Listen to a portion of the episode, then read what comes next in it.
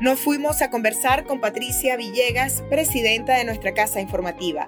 Queremos saber cómo se piensa y actúa Telesur de cara a las tendencias de consumo de información y cómo estas tendencias y demandas del público o de la audiencia se incorpora a las coberturas especiales del canal. Sufriendo.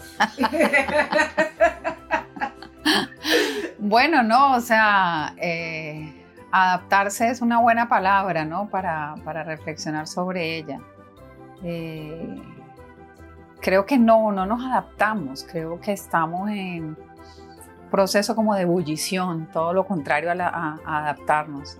Estamos en un proceso de creación, de dejar que todas las energías y todas las ideas que hay al interior del canal, que es un canal hecho de gente muy joven, que entiende muy bien estos nuevos lenguajes, estas nuevas formas de contar, de narrar, que les son propios, eh, pues se expresen en la producción habitual del canal. Quizá lo que estamos haciendo es eh, convertir toda esa energía, canalizar toda esa energía en flujos de trabajo que alimenten de manera muy consciente eh, todas esas plataformas. Entonces yo diría que estamos en un momento maravilloso porque la creación siempre es maravillosa. Ahora no quiere decir que sea sin dolor. muchas veces crear es un acto de dolor, eh, y creo que también aquí pasa eso. Pero nos divertimos, eh, también eh, discutimos, también tenemos puntos de vista distintos. Hay como una línea que a veces los más creativos quieren cruzar, pero este es un medio de comunicación y, y, siempre como que guardar una compostura. Pero también nos estamos quitando ese traje, creo que también estamos haciendo una apuesta propia por contar de, otra manera. Entonces yo diría que no, que no nos adaptamos, estamos rebeldes creando nuevas formas de contar, pero haciéndolas sistemáticas, haciéndolas eh, reales, con capacidad propia, instalada, con método, para que salgan y salgan bien y puedan convertir en estas otras plataformas a Telesur en una referencia como ya lo somos en, en la televisión tradicional en toda América Latina y el mundo. En este sentido, ¿cuáles son los innegociables en la adaptación a las tendencias de consumo de información? Eh, te voy a responder esa pregunta de los innegociables que me recuerda mucho a una palabra que, que puso de moda hace muchos años eh, el expresidente colombiano Álvaro Uribe. Por supuesto no tiene una buena connotación para mí, que era ¿no? los, los inamovibles o cuando le dieron el golpe de Estado al presidente Zelaya, me acuerdo de los artículos pétreos de la constitución hondureña. Eh, no hay nada innegociable en términos generales. Ahora sí, esto es un canal de noticias, esto es un espacio periodístico. Aquí tiene que haber rigor en la consulta de las fuentes. Aquí tenemos que entender que somos un servicio público, que trabajamos bajo un criterio de la información como derecho, digamos todas nuestras apuestas editoriales tienen que estar eh, y sobrevivir, eh, y más, más que sobrevivir, digamos, plantarse frente a estas otras formas de contar. Que cuando la gente me busque en TikTok, entienda que está buscando la rigurosidad, el trabajo periodístico de Telesur. No está buscando el rumor, no está buscando el chisme, no está buscando la información sin fondo, no está buscando gente que no sabe de lo que está hablando, que está teniendo un reportero que está en el lugar de los hechos, que sabe, que está viendo lo que está pasando, que entiende y da contexto a lo que está pasando. Entonces yo te diría que estos son los inamovibles, los artículos Petros, o sea, nuestras líneas editoriales, nuestra misión, nunca olvidar lo que somos. Porque al final todas estas son formas de contar, formas de narrar, pero la gente siempre premia lo, lo que conserva su esencia. Cuando tú pierdes el principio, cuando tú negocias eh, lo que eres, eh, no vales ya la pena. Y, entonces Telesur no va a negociar lo que es ni su apuesta editorial, ni, ni los temas, ni los actores a los que les da relevancia, pero sí actualiza las formas de narrar y entiende cada vez más la idea esta de segmentación de públicos que viene siendo trabajada desde mucho tiempo atrás, esto no es novedoso, lo que ahora hay es una hipersegmentación de estos mensajes y bueno, nos sumamos a, a eso porque lo importante aquí es lograr comunicarnos usando todas las formas posibles. Patricia, ¿qué características tuvo la cobertura especial del referéndum consultivo? Es una cobertura mm, parteaguas porque si bien nosotros veníamos ya haciendo coberturas multiplataforma y multilingües, o sea, en tres idiomas, que son los idiomas que habla Telesur, español, inglés y portugués, eh, en alguna época también hablamos idiomas originarios, hacíamos un, noticiero en Aymara, me acuerdo, hace algunos años. Eh, pues esta, esta cobertura nos planteamos hacer una grilla, que quiere decir que el, el usuario que ve TikTok o que ve Instagram o que ve eh, la plataforma X, así como el usuario que ve la televisión tradicional, de principio a fin del día tuviera el relato de lo que sucedió y a través de distintos formatos y por supuesto en el lenguaje de cada plataforma. Entonces, por supuesto que los eh, periodistas de Telesur todos tienen hoy la misión de contar lo que está pasando en estas plataformas, pero especializamos algunos de ellos que tienen una identidad digital más cercana a TikTok o más cercana a Instagram o más cercana al Facebook con los mismos principios y valores periodísticos, con las mismas, digamos, líneas editoriales de la, de la cobertura. Entonces esto hizo que tuviéramos muchísimos equipos, muchísimas pantallas para, para monitorear, para garantizar que ese relato de cómo arranca un proceso electoral y cómo termina en un país como Venezuela, que además tiene unas características muy especiales de alegría, de solidaridad, de comunión, de compartir. Aquí la gente vota con mucha serenidad, con mucha seguridad un día como de, familia, ¿no? Eso no pasa en todas partes del mundo. Entonces, bueno, ese proceso que tenía más unas características especiales nos sirvió como de parteaguas para todo lo que viene. Aprendimos un montón de cosas, un montón de cosas no nos salieron bien, eh, hubo que empujar mucho en la comprensión de, estos relatos y de cómo, a pesar de la fragmentación y de la forma como vemos eh, hoy estos contenidos, que no es lineal como lo vemos en la pantalla tradicional, pero que si usted entra al TikTok de Telesur, usted tiene un comienzo y un fin de lo que ocurrió. Y eso también da una coherencia a la información. Por eso te digo que es adaptarnos a estas formas de contar, pero sin perder lo que somos, o sea, sin perder esa posibilidad, esa oportunidad de entender un hecho en toda su dimensión y en su contexto, porque también recuerda que en la fragmentación hay una apuesta de la guerra mediática. O sea, esto, de que te tengo que contar todo en siete segundos, está bien, eh, hay cosas que puedes contar en siete segundos y otras que no, y otras que es sumando los siete segundos a lo largo de la jornada y con distintos formatos que tú, que tú te informas. Entonces, bueno, fue un gran reto, no, no fue algo que hicimos de la noche a la mañana, fue un proyecto que emprendimos hace, hace ya varios meses y que nos deja aprendizajes y, y, puedo decirte que sí, que nos salieron muchas cosas bien y que en otras tenemos que seguir aprendiendo. Creo que eso es de, las, de lo que a mí más me gusta de esto, que nadie se la sabe. El que, el que diga que yo me la sé, yo soy, no sé, el más, el más conocedor, no le creas, no le crean.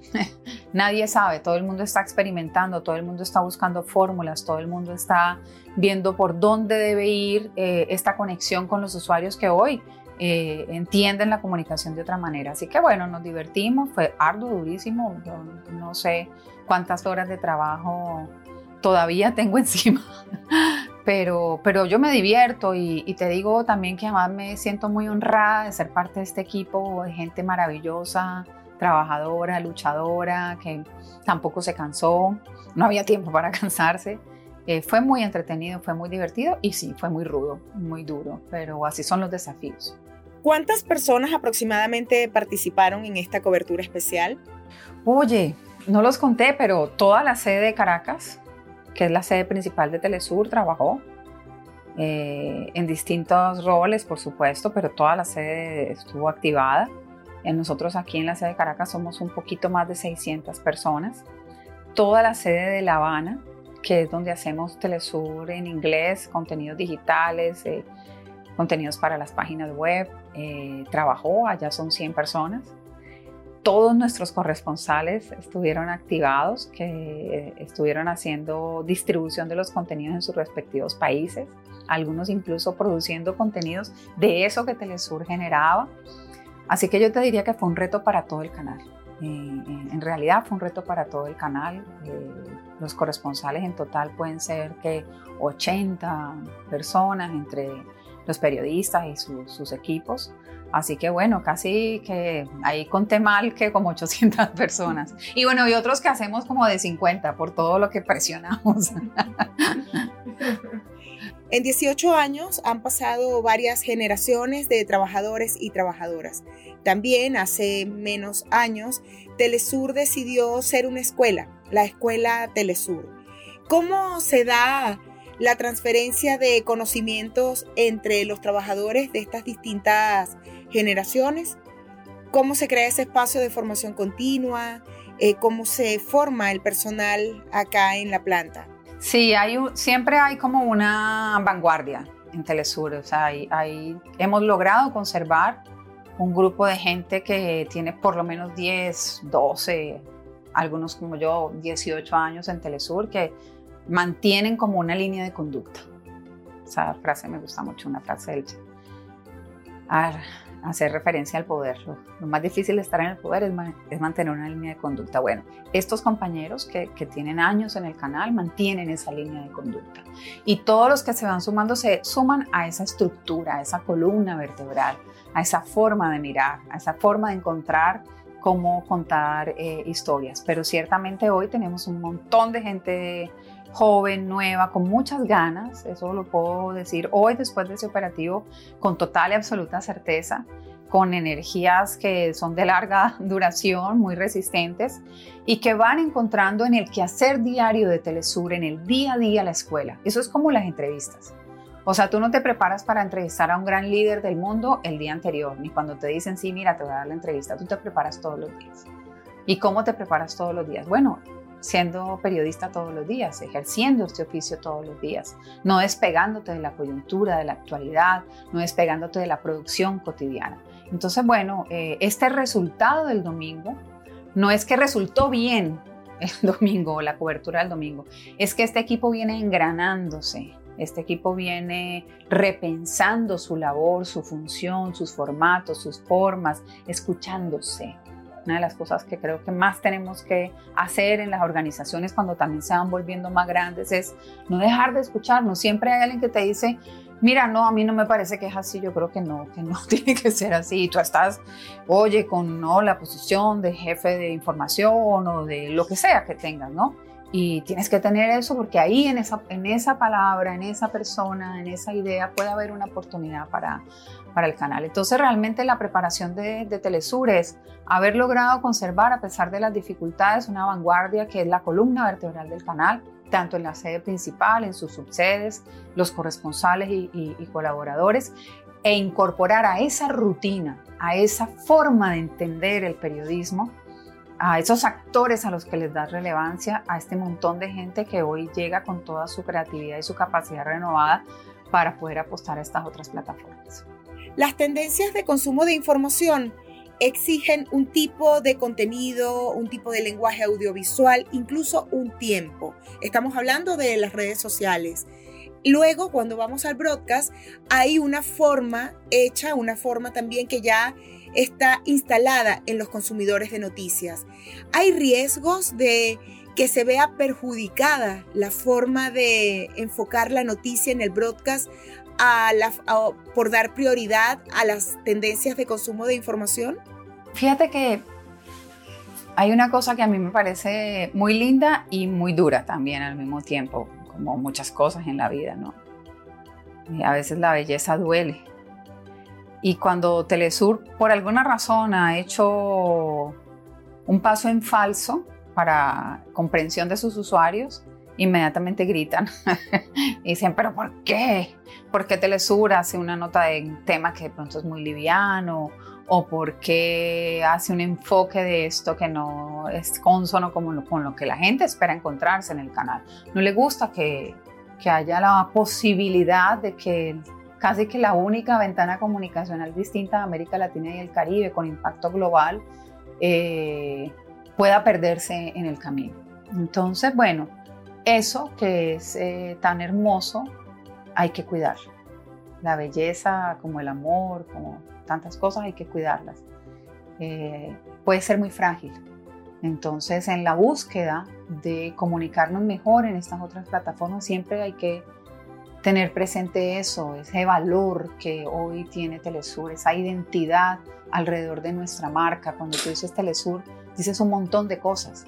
Entonces ese montón de cosas tienen que preservarse. Y preservarse en el camino quiere decir tener ese principio muy claro y apostar a esas otras formas de contar de las cuales Telesur ya viene apostando hace muchos años. Es decir, nosotros somos un multimedio desde el año 2009, si la memoria no, no me falla. Y hemos venido desarrollando un montón de formatos, un montón de producciones especiales solo para estas plataformas. Lo que está sucediendo ahora es que lo estamos haciendo sistemático.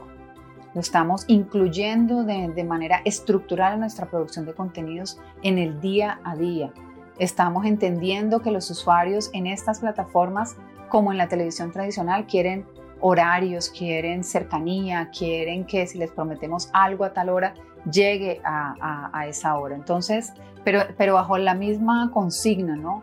De, conservar esa esencia que tenemos, que no se puede perder en la búsqueda de esto, esta nueva forma de, de narrar, porque te digo honestamente, Dayón, Telesur es hoy un patrimonio de los pueblos del sur.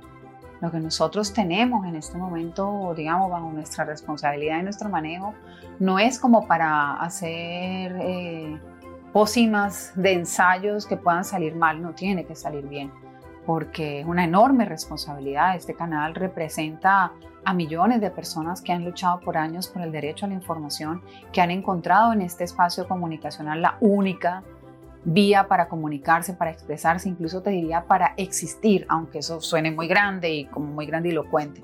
Pero es así, es así. Y cuando tú conversas con la gente en distintos espacios, en esta cobertura podrás hallar testimonio y dice, pero esto va a salir por Telesur, o sea, es como que si yo estoy segura que si va a salir por Telesur, yo me voy a representar, me voy a resignificar, realmente va a existir esto que yo estoy contando. Eso es un patrimonio que, que oye, hay que cuidarlo mucho porque es eh, extremadamente valioso y te digo, difícilmente otros medios del mundo cuentan con ese patrimonio, que no es el valor de una marca, es lo que esa marca le representa a millones de personas.